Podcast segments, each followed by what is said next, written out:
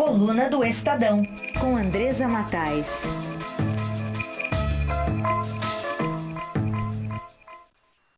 Bom dia, Andresa, como vai?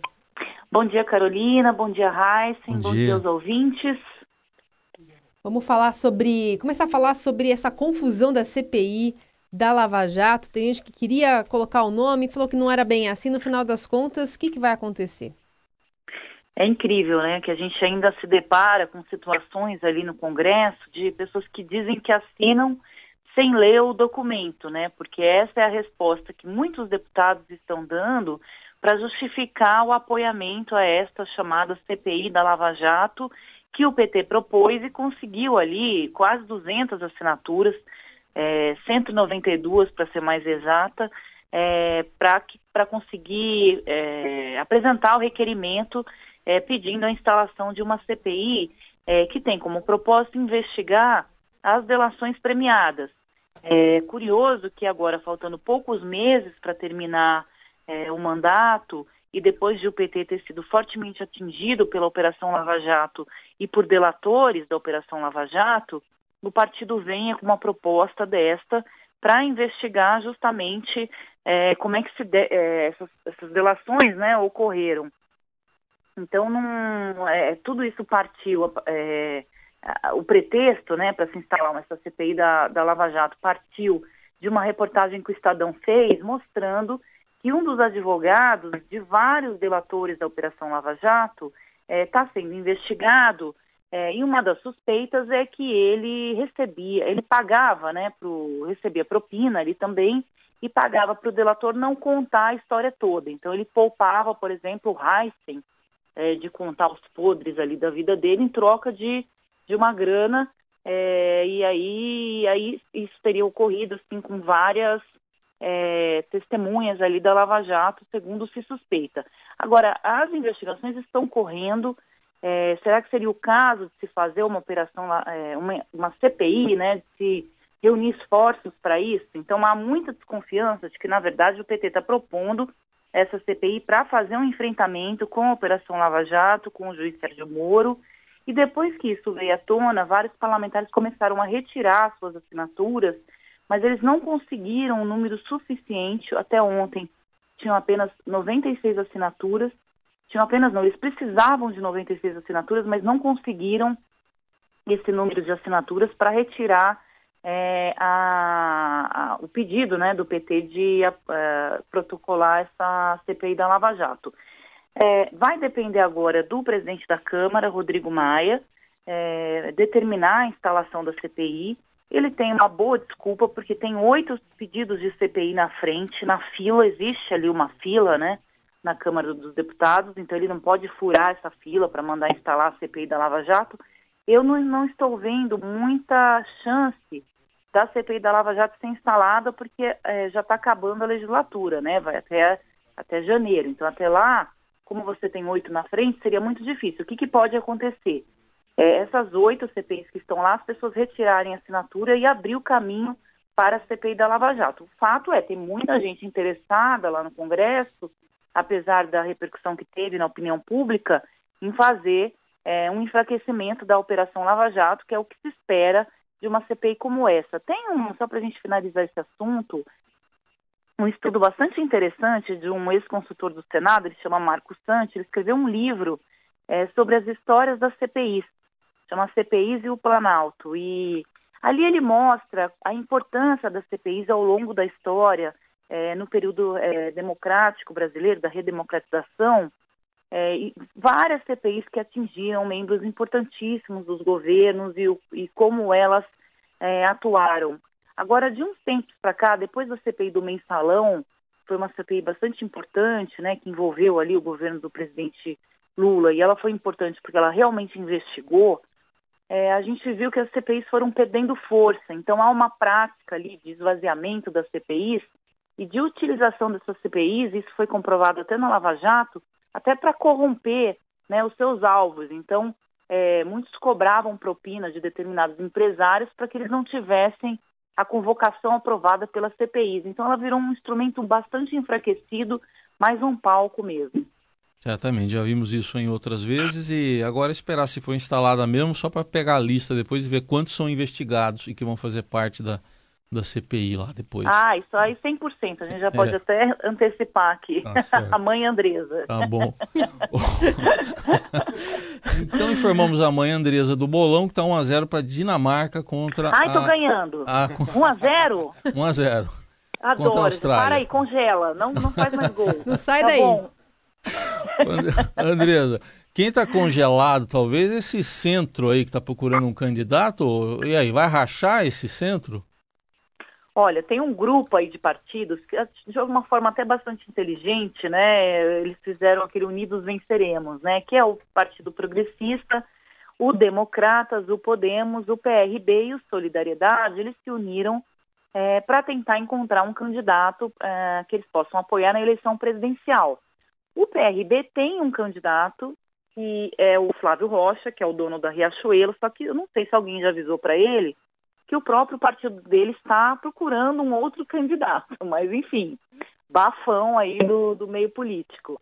Então eles juntos, eles têm muita força, eles podem uh, ajudar sim a colocar um candidato no segundo turno, porque eles agregam muito tempo de televisão e dão a esse candidato uma base congressual é, bastante forte, porque são partidos é, muito congressuais, com bastante parlamentares. É, é, chamado centro, né? Que, que, agrega também o PSDB, o MDB, mas claro, eles não estão nesse grupo. Então eles estão negociando em grupo é, para conseguir barganhar melhor é, apoios e o que eles querem aí pra, com relação ao próximo presidente. O problema é que eles não estão se entendendo com relação a quem eles vão apoiar. É, então, por exemplo, o DEM é, e o PP, é, esses vão juntos até o final. Pode ser que o grupo todo se dissolva, mas esses vão juntos até o final, porque o Rodrigo Maia e o Ciro Nogueira, que são os, é, os chefes desses dois partidos, o Rodrigo Maia não é presidente do DEM, é o Assemineto, mas hoje é o principal líder do DEM, eles são muito amigos e já fizeram esse pacto de sangue. Então, eles gostam muito do Ciro Gomes. O DEM está muito encantado com o Ciro Gomes, porque acha é, que ele tem mais condições de ganhar a eleição hoje do que o Geraldo Alckmin. Eles até dizem que a preferência deles seria pelo Alckmin, se o Alckmin estivesse bem nas pesquisas, mas eles acham que o PSDB, e isso é mais até do que um machismo, são as pesquisas que eles têm feito, está é, tá muito pesado para o Alckmin, por conta do Aécio Neves, do envolvimento dele ali naquele caso do Joesley Batista, isso ficou muito forte ali no PSDB, e por conta das denúncias envolvendo Paulo Vieira, que é o ex-chefe da DERFA de São Paulo, que também pegou o PSDB em cheio. Então, isso estaria prejudicando o crescimento do Alckmin nas pesquisas. Eles, não estão querendo apostar suas fichas num candidato que está empacado. Senão, o Alckmin, certamente, segundo eu falei com o líder do DEM, estaria definido que seria ele o candidato. Então, o Ciro Gomes está animando mais, porque acham que entre ele e o Bolsonaro no segundo turno, o Ciro Gomes é, tem muito mais chance de vitória, porque as pessoas ficariam um pouco com medo de votar no Jair Bolsonaro. Só que o PR, que é um outro partido importante desse bloco, não aceita o Ciro Gomes.